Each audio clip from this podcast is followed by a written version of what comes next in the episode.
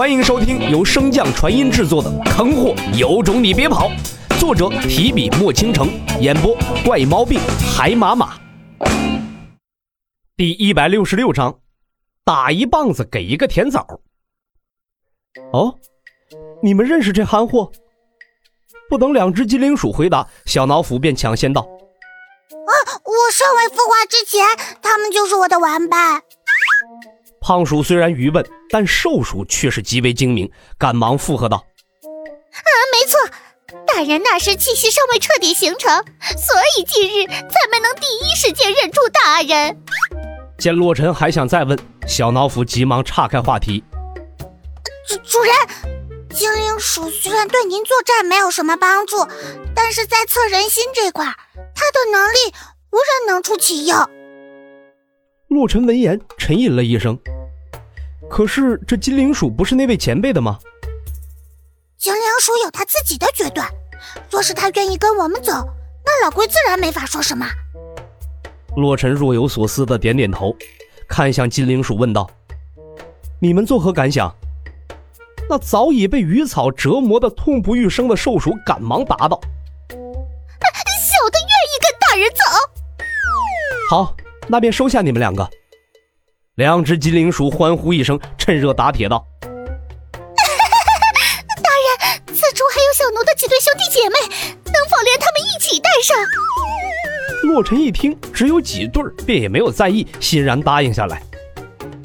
你们两个便带我们去寻那印记吧，顺便把你们的兄弟姐妹们也召集起来。两只金灵鼠闻言，一边为洛尘等人带路，一边向众鼠传达着这激动鼠心的好消息。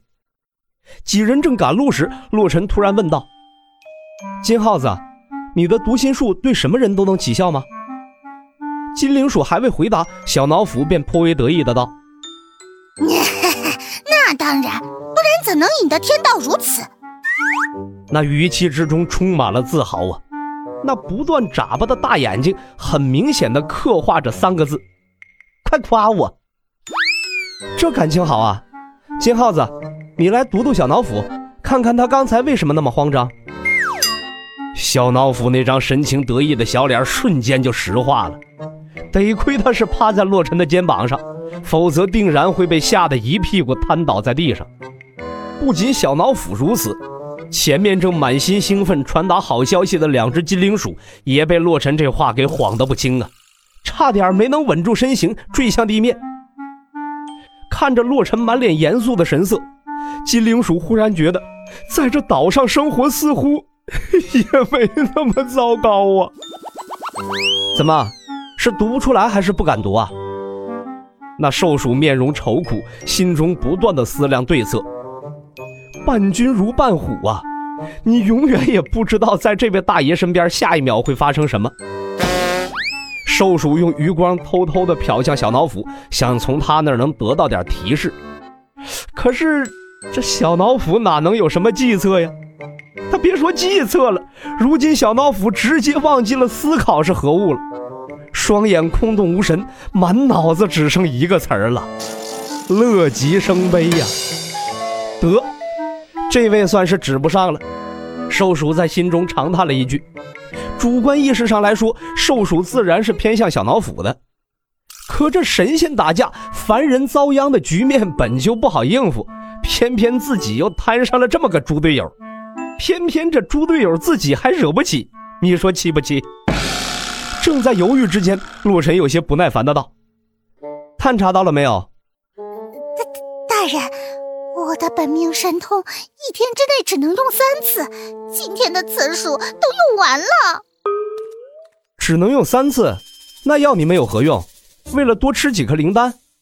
算了，你们还是留在此处吧。兽鼠闻言，当即慌神，解释道：“哎，大人，你看，我一数便可用三次，我还有好几个姐妹呢，每数三次就能一七得七，二七三十四，三八五十六。”说到这儿，兽鼠连忙开始掰爪子算数，那动作简直跟以前的小脑斧是一毛一样的。数了半天之后，终于。大概就是很多很多次。后方的司徒胖子和洛心闻言再也憋不住了，被这对活宝逗得大笑起来。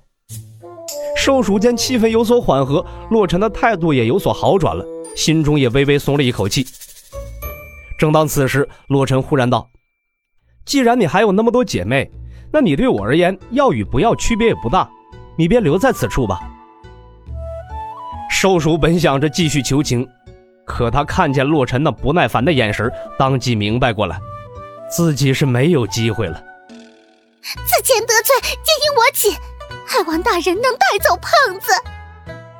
洛尘还没来得及作答呢，那胖鼠便道：“我与他同生共死，绝不分离。”嗯，那你也留下吧。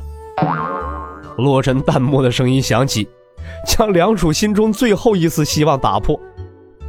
此时，梁鼠也明白过来了，眼前这位有神兽跟随的天之骄子是真的不在乎他们，而他们的自以为是也将这万年不遇的机会又推了出去，让局面变成了一个死结。就在此时，一直沉寂的小老虎忽然道：“主人，你说过以妖做事，以妖道，不要为难他们了。”小脑斧长叹一口气，精气神也在这一瞬间泄了不少。嘀嘀咕咕，这般如此，如此这般。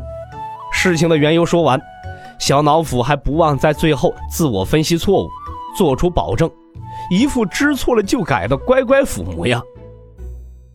洛尘听了小脑斧的忏悔词，内心不由得好笑。仙灵之气的多少，他自然有数。之所以从未管过他，一来是二人相依为命如此多年，相比起仙灵之气，洛尘更希望小脑斧能够快速成长；其二便是从小脑斧吸收洛尘的仙灵之气之后，洛尘才发现这东西其实和灵力并无不同，也能自行恢复。在得知小脑斧瞒的是这件事后，洛尘也不再担心，甚至心情也舒畅了不少。嘿嘿，师傅果然是骗我的。看了眼满脸乖巧的小脑斧，洛尘摆摆手。基于你敢于主动承认错误，此事我便不再追究了。仙灵之气敞开你用就行了。主人，那他们……洛尘自然知道小脑斧的话中之意，扭头看向神情低落的两只金灵鼠，严厉道：“念在你们是初犯，我便饶了你们这次。若是再有下次……”瘦鼠赶忙拉着胖鼠跪地行礼。小奴发誓，以后再也不会忤逆大人的指令。洛尘面无表情道：“希望你能说到做到。虽然此事没有重罚，但是也免不了小惩。